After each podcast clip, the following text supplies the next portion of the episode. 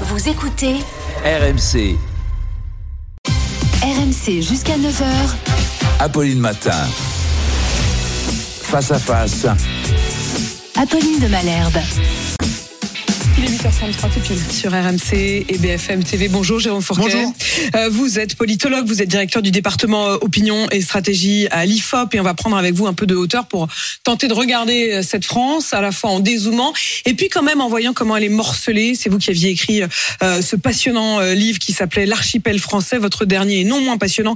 Il s'appelle La France sous nos yeux et justement regardons là un peu cette France, la France des mobilisations, des colères, des inégalités, la France aussi qui est très éprouvée par les questions de pouvoir d'achat. Mais est-ce que c'est une France euh, opposée? Est-ce que ce sont deux France opposées? On se rend compte que depuis cette semaine et de plus en plus, il y a d'un côté les manifestants et l'opinion qui sont de plus en plus hostiles à la réforme et de l'autre le gouvernement qui est de plus en plus ferme sur la réforme. Comment on sort de cette impasse? Alors c'est compliqué effectivement puisqu'on on, on voit que aucun camp euh, n'entend euh, lâcher de lâcher de terrain. Euh, si on regarde les indicateurs d'opinion, euh, comme vous l'avez indiqué, on est euh, tous les sondages convergent à quelques points près sur un rapport de force de 7 Français sur 10 qui sont opposés à cette réforme des retraites avec comme point nodal le passage à 64 ans, c'est ça vraiment qui cristallise l'opposition. Quand on regarde dans le détail, non seulement c'est 7 Français sur 10 qui sont opposés, mais quand on regarde nos baromètres, plus les semaines avancent, plus la part de ceux qui sont très opposés augmente. Donc la détermination dans l'opposition euh, se renforce. Ça, c'est les indicateurs d'opinion. Le deuxième type d'indicateurs qu'on peut suivre, alors qui sont euh, plus difficiles à évaluer, c'est le nombre de manifestants qui, de l'avis, euh, même si les, les niveaux diffèrent, de l'avis de, de la Sont police, de plus en plus sont plus nombreux. Quel que soit le comptage. Et donc, on, on- on voit que les, les- les choses progressent également de ce, de ce point de vue-là. Et là où il y a néanmoins un petit bémol, c'est que sur le troisième front, celui des grèves, le nombre de grévistes dans les endroits où ils sont comptabilisés, je pense notamment aux services publics, euh, eh bien, ils sont un peu en baisse par rapport à la, semaine dernière. Néanmoins, donc cette mobilisation est très forte euh, partout en France, pas simplement dans les grandes villes. Et le gouvernement, euh, comme le, point de cristallisation, c'est les 64 ans, a indiqué par la voix de, de Madame Borne qu'il n'était pas question de revenir dessus. Donc on peut aller, euh, eh bien, Ça veut dire qu'on peut aller à un bras de fer qui on- peut le bras- durer. le bras de fer peut durer effectivement. Alors les organisations syndicales ont intégré le fait que euh, beaucoup de Français qui étaient opposés à cette réforme des retraites ont néanmoins des problèmes réels de fin de mois. Et donc il est très difficile pour ces personnes de faire grève et de perdre une journée de salaire. D'où ces deux journées la semaine prochaine, à la fois de grève mardi. en semaine, le mardi, et de mobilisation le samedi. Voilà. Et d'où aussi le fait qu'il y ait eu 12 jours entre la première et la 12 deuxième journée de Le manif. 19 puis le 31. le 31 pour laisser euh, aux salariés le temps de se, se retourner. Le 31, c'était le dernier jour du mois, donc la paye tombait. Donc on joue aussi là-dessus et désormais, contrairement en 1995, hein, qui est souvent euh, pris en référence. les syndicats essayent de jouer plutôt le rapport de force dans la rue, avec des cortèges fournis, euh, ce qui ne gâche rien. Le, en plus, le fait qu'il n'y ait pas accompagné de violence, en tout cas pour l'instant, plutôt que la grève. Toute la question, c'est de savoir est-ce que l'outil de la manifestation est aussi puissant pour faire plier un gouvernement que le blocage du pays, qui en fait avait été quand même euh, la, la recette du succès en Il y a plein de 95. choses dans ce que vous dites sur à la fois la question du pouvoir d'achat qui est quand même aussi en toile de fond de ces grèves et de la stratégie adoptée par euh, les syndicats. Et puis il y a la question de l'opinion contre le gouvernement. Je voudrais que on s'arrête un instant sur l'opinion vis-à-vis du gouvernement, les chutes de popularité à la fois euh, du président et de la première ministre sont assez nettes. Euh, Est-ce qu'aujourd'hui ils jouent leur image et en même temps de leur point de vue ils se disent si on cède notre image sera encore pire. Alors effectivement, il y a un tassement de, euh, la popularité des, de- de- de- des deux têtes de l'exécutif. Néanmoins, ils n'étaient pas à 50% de bonne opinion avant d'entrer dans cette, euh, affaire. Euh, quand on regarde un peu les, choses dans le, détail, on voit qu'en gros, on a là aussi un petit tiers des Français qui soutient contre vents et marées le président et sa première ministre. C'est à peu de choses près l'étiage du macronisme en France, hein, ce qu'on a vu dans les codes de popularité avant, euh, enfin lors de la deuxième partie du quinquennat de, de, de- euh, la deuxième partie du premier quinquennat d'Emmanuel Macron. Et c'est le score qu'il fait. Il fait 27%, 28% au premier tour de l'élection présidentielle. Donc, il, il lui faut conserver sa base Et on sait de- d'expérience que quand on se lance dans une réforme des retraites, on perd des plumes. De toute façon, c'est pas populaire. voilà, c'est jamais, c'est jamais populaire. Et donc, eux, leur, leur sujet, c'est de pas descendre plus que de raison et de conserver ce socle. Et ils savent qu'ils ont euh, 7 Français sur 10 qui sont opposés. Là où euh, on est un peu dans une logique référendaire, c'est que on voit dans une élection présidentielle que si le macronisme représente à peu près un gros quart ou un petit tiers des Français, il fait face à des oppositions qui sont divisées. D'un côté la NUPES, de l'autre le Rassemblement national. Et donc même avec un tiers, vous pouvez être majoritaire dans, la, dans une société Parce archipélisée que, parce que ça n'est plus euh, euh, une... binaire gauche-droite comme ça l'était par le passé. Et donc c'est ce qui sauve quelque part euh, l'exécutif. Sauf que là, sur cette euh, réforme des retraites, on voit bien que les oppositions convergent contre euh, contre ce projet de réforme, sans pour autant être d'accord Vous dites sur un une, projet. une société archipélisée, ça fait évidemment référence aussi euh, au titre de votre livre, l'archipel français, c'est cette société en puzzle. On, on va s'intéresser vraiment aussi à la géographie de ces euh, manifestations parce que c'est l'une des particularités, c'est euh, notamment la mobilisation des villes moyennes, voire même des petites villes. Mais je voudrais d'abord vous interroger sur deux notions, la notion de justice et la notion de légitimité, parce que c'est deux questions qui sont au cœur en ce moment des bras de fer. Justice d'abord, parce que le gouvernement avait justifié sa réforme en disant c'est une réforme juste. À l'inverse, ceux qui sont contre cette réforme disent qu'elle est injuste. Euh, comment c'est ressenti par les Français? Est-ce que ce mot juste a été mal employé? Alors, il, est subjectif. hein. chacun euh, verra la justice euh, de son de son point de vue. Force est de constater qu'une majorité de Français large considère qu'aujourd'hui cette réforme est injuste et les choses se cristallisent notamment sur le sort réservé aux salariés qui travaillent dans des métiers pénibles ou qui ont commencé à travailler tôt et qui seraient les plus euh, euh, durement mis à contribution avec ce fameux exemple des euh, Français qui ont commencé à travailler à 20 ans et à qui pour la sont ceux qui euh, mécaniquement travailleraient le plus longtemps. voilà puisqu'on a une double clause c'est 43 mécanisme c'est de- 43 annuités mais euh, un, une- un âge de départ jamais en dessous de 64 ans et Mm. donc si vous avez commencé à travailler à 20 ans plus 43 annuités on n'est pas aux 64 et donc il y a un an de rab supplémentaire et ça c'est vécu comme une preuve criante de l'injustice La question des femmes, est-ce que ça a été un tournant Alors, le- lorsque euh, la- euh, les, toutes les analyses, les prévisions ont montré que les femmes finalement mécaniquement allaient devoir travailler euh, proportionnellement plus longtemps, alors fournir aussi- un effort supplémentaire? Bien sûr, c'est aussi c'est aussi un autre élément qui a qui contribue à alimenter la, la dynamique de, de l'opposition. Mais si on essaie de regarder un peu les choses historiquement, en fait, euh, et, et on essaie de s'interroger sur le fait de savoir pourquoi en France c'est aussi dur de réformer les retraites, alors que dans d'autres pays européens on est déjà sur des âges de départ qui sont beaucoup plus élevés. Eh bien, un, un des éléments de réponse se trouve, je pense, dans, dans une enquête que l'IFOP avait menée en 2021 Oui. à l'occasion du 40e anniversaire de l'élection de François Mitterrand en 1981. On avait interrogé à cette occasion les Français en leur demandant, en les aidant, on avait cité les, les items, quelles étaient les réformes ou les mesures que euh, y avait été adoptées durant le, le règne de François Mitterrand qui les avaient les plus marquées et qu'il le considérait comme étant les plus importantes. Ce qui sortait en un, c'était la cinquième semaine de congé payé Oui. et en deux, la retraite à 60 ans. Mm. 10 points au-dessus de l'abrogation de la peine de mort, qui est souvent médiatiquement citée comme la réforme emblématique des années Mitterrand. Mais qui a évidemment eu moins d'impact Impact. sur la vie quotidienne Voilà. De donc- tous les Français. Et donc ça, ça fait 40 ans.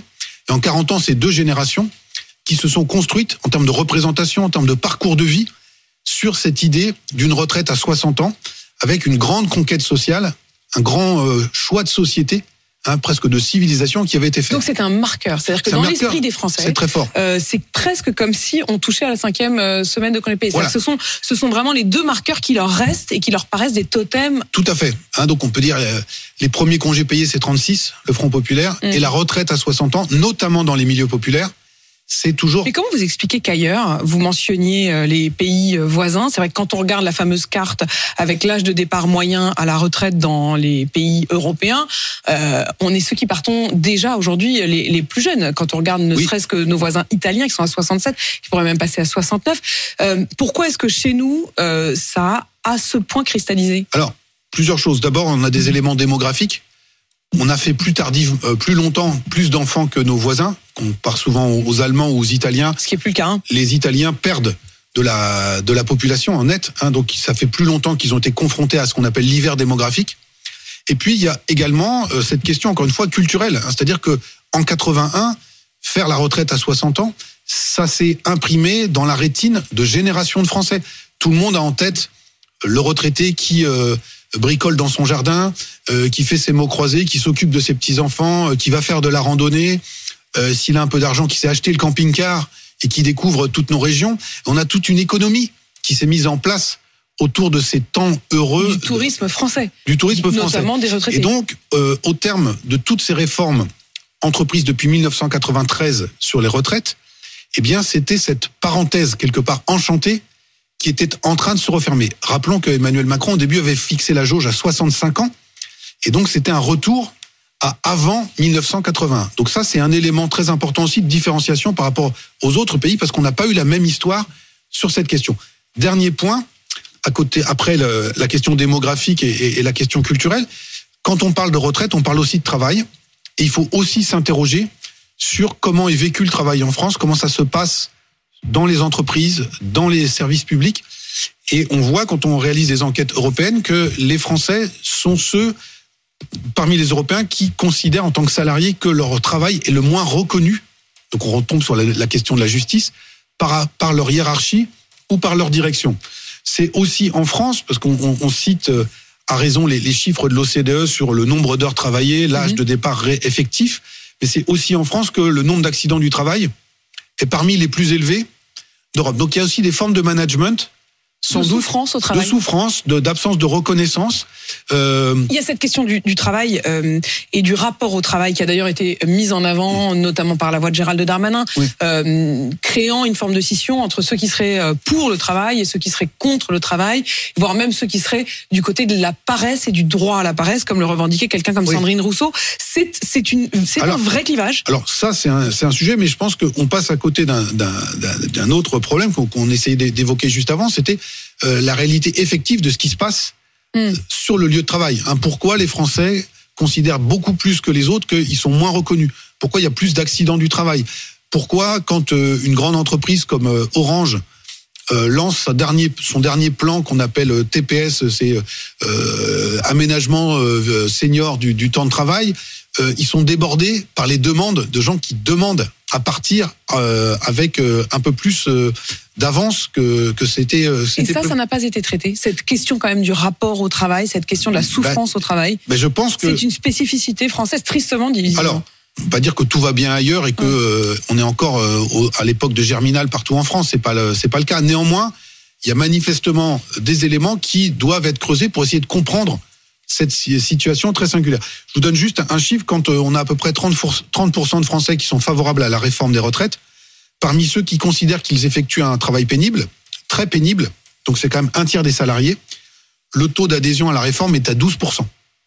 Donc- Donc on voit bien que cette question de la pénibilité, hein, sur les chantiers, euh, sur euh, également tous les travails qu'on a massivement développés en France, dans la logistique, dans l'aide à la personne. Regardez ce qui se passe dans les EHPAD. Dans les EHPAD, chez Euh, les infirmiers, on a déjà une situation où on a beaucoup de mal Voilà. encore à, à recruter, donc encore plus de mal, j'imagine, à leur dire qu'il va falloir qu'ils restent euh, voilà, plus tout à fait. Et Jérôme Fourquet, je voudrais Oui. qu'on en vienne quand même à la question de la légitimité. Un mot à propos du bras de fer politique, parce que ça aussi, euh, c'est un enjeu. En gros, ceux qui sont opposés à cette réforme euh, disent non. Emmanuel Macron dit j'avais dit que je ferais cette réforme et j'ai été élu sur cette réforme. Eux disent non, puisqu'il y a cet euh, éternel désormais euh, problème qui est que quand on est élu face au Front National au deuxième tour, face au Rassemblement National désormais, on a perdu en légitimité pour une partie des Français. Alors, on n'a pas perdu en légitimité, mais euh, toute une partie des Français qui ont voté pour vous au deuxième tour ont voté pour faire barrage à Marine Le Pen et n'ont pas accordé un blanc-seing à votre à votre programme. Alors, on peut dire que c'était déjà le cas dans le vieux monde avec l'affrontement gauche-droite, mais c'était moins caractérisé et moins Mais est-ce qu'on peut dire donc, comme euh, Emmanuel Macron le dit comme un argument, que sa réforme a été, je cite, démocratiquement validée? Non, euh, hum, euh, son élection est parfaitement légitime, euh, tout comme celle des, des députés et tout comme euh, la situation de la, la première ministre. Il n'y a pas de débat là-dessus. Là où il y a un petit artefact euh, rhétorique, c'est de dire euh, vous avez, vous m'avez élu, donc vous avez pris tout le package ensemble et dedans il y avait la réforme même à 65 ans, ce qui est pas faux puisque il s'est pas caché. Il en a même fait un argument de campagne pour finir de désosser euh, la candidature de Valérie Pécresse et de capter à lui tout un électorat de droite acquis à cette réforme, notamment l'électorat retraité. Là où euh, je dis que c'est un peu un artefact rhétorique, c'est qu'il y a une grande constance de l'opinion et des sondages depuis des années, parce que ça fait des années que les sondages sont allés là-dessus, et ils sont toujours les mêmes, c'est-à-dire qu'il y a à minima deux tiers de Français qui étaient opposés à un recul de l'âge de départ à la retraite. Donc ils étaient, ils étaient déjà là Et, et, et ils- et si vous prenez euh, l'électorat d'Emmanuel Macron du premier tour, Oui. on peut penser que c'est sa base la plus acquise et la plus fidèle, dans notre dernière enquête, alors euh, l'honneur est sauf, 52% d'entre eux étaient favorables mais à la réforme mais à, la- mais c'est 65 déjà ans. pas beaucoup. Mais ça veut dire qu'il y avait une grosse minorité qui n'était pas favorable à ce pan-là de la réforme. Et c'est pas pour ça, qu'ils pas l'ont- pour ça, qu'ils après, l'ont on- choisi. Jérôme Fourquet, euh, cette géographie des mobilisations, on s'est retrouvé avec euh, une France des préfectures et des sous-préfectures qui a été très mobilisée. Dans des villes comme Guéret, il y a eu près de 20% de la population qui était dans la rue le 19 et le 31. Euh, Comment ça s'explique? Alors ben, euh, vous avez la réponse dans la question. Vous parlez de la France des préfectures et des sous-préfectures. C'est euh, cette France des villes moyennes. Euh, alors pas toutes, hein, mais dans un grand nombre d'entre elles, euh, eh bien, voit le poids de la fonction publique, de l'emploi public, être déterminant dans le tissu économique local. Vous prenez une ville comme Digne-les-Bains, qui est un peu comme Guéret, qui s'est signalée par une grosse mobilisation. L'agglomération de Digne, c'est 30 000, 30 000 habitants. Oui. L'hôpital emploie 1000 personnes. Hum, L'hôpital La Caserne. Alors là, il n'y a plus de casernes. Vous disiez hi- hi- historiquement l'hôpital La Euh, la Caserne. caserne. Et aujourd'hui- c'est l'hôpital et les services publics. Quoi. Euh, et puis dans certains cas la grande surface. Mais Mm. euh, donc vous prenez les services du conseil général, du maintenant conseil départemental, l'hôpital, la préfecture, les collèges, les lycées. Donc un des éléments de- d'explication de, cette surmobilisation de la France des préfectures et des sous-préfectures, c'est le poids de l'emploi public, dont on sait que les salariés sont plus syndiqués, plus encadrés. Euh, euh, dans les mobilisations, une culture euh, de mobilisation qui est plus forte. L'autre élément, c'est que euh, ce qui reste d'industrie en France, eh bien souvent est concentré plutôt ou est implanté plutôt dans cette, cette France des, des villes moyennes. Qui dit industrie, dit ouvrier, dit euh, parfois pénibilité. Et donc on retombe sur les chiffres que j'indiquais tout à l'heure. Et puis si on se réfère euh, typiquement à des romans comme ceux de Nicolas Mathieu, cette France des préfectures et des sous-préfectures, eh bien elle a vu ces têtes de raconte la classe. France de l'Est. hein. Voilà, mais qu'on pourrait extrapoler à, Mm. à tout le reste de la France. Elle a vu ses têtes de classe à la fin du lycée partir faire des études supérieures dans la grande ville euh, la plus proche, donc à Nancy, à Strasbourg euh, pour l'Est, à Nantes ou à Rennes pour l'Ouest par exemple. Et beaucoup de ces gens-là ne sont pas revenus, exercent aujourd'hui dans les grandes métropoles des fonctions de cadre ou de profession euh, supérieure.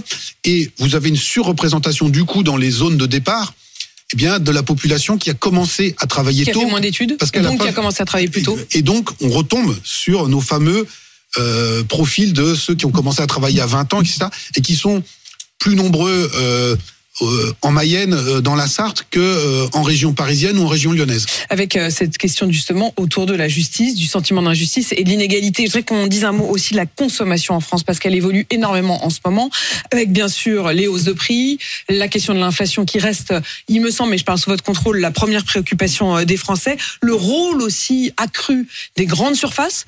Euh, et là, je vous aurais interrogé il y a deux ans, je vous aurais pas du tout dit la même chose. Je me souviens même d'ailleurs de vous avoir plusieurs fois donné la parole. On parlait à ce moment-là de la question des centres-villes, de la question des petits commerces. On a l'impression qu'au cœur du jeu sont à nouveau les grandes surfaces Plus que jamais. euh, qui deviennent les alliés euh, euh, des consommateurs et de la question du pouvoir d'achat, voire même les alliés du gouvernement qui comptent sur eux.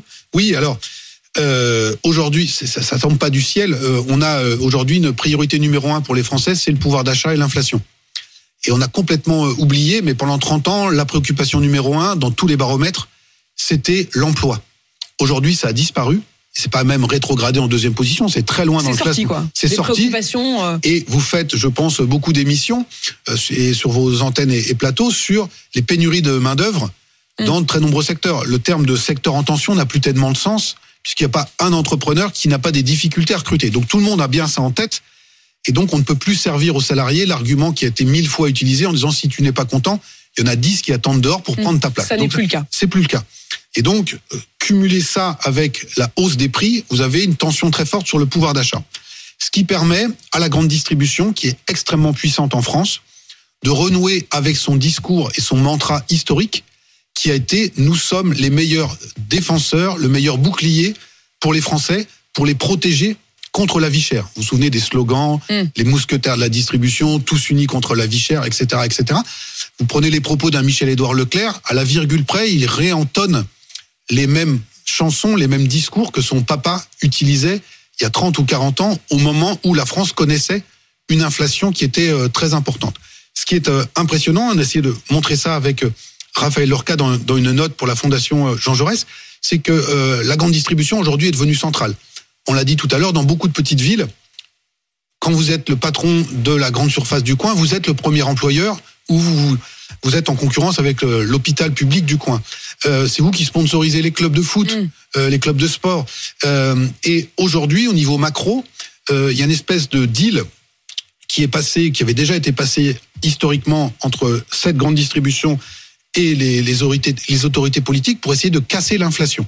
Hein, C'est-à-dire que les pouvoirs publics font ce qu'ils peuvent, mais euh, on mais a la, la, puissance. consommation, mais la consommation malgré tout chute. Alors la consommation chute, mais euh, la grande distribution essaie de s'adapter.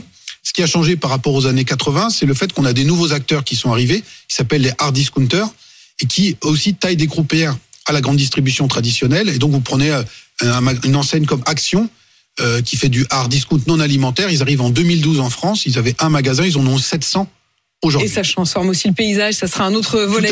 Euh, merci Jérôme Fourquet, Merci. Euh, votre regard euh, sur la France, vous qui êtes politologue, directeur du département opinion à l'IFOP et je rappelle le titre de votre dernier livre, La France sous nos yeux. Il est 8h54 sur AMC.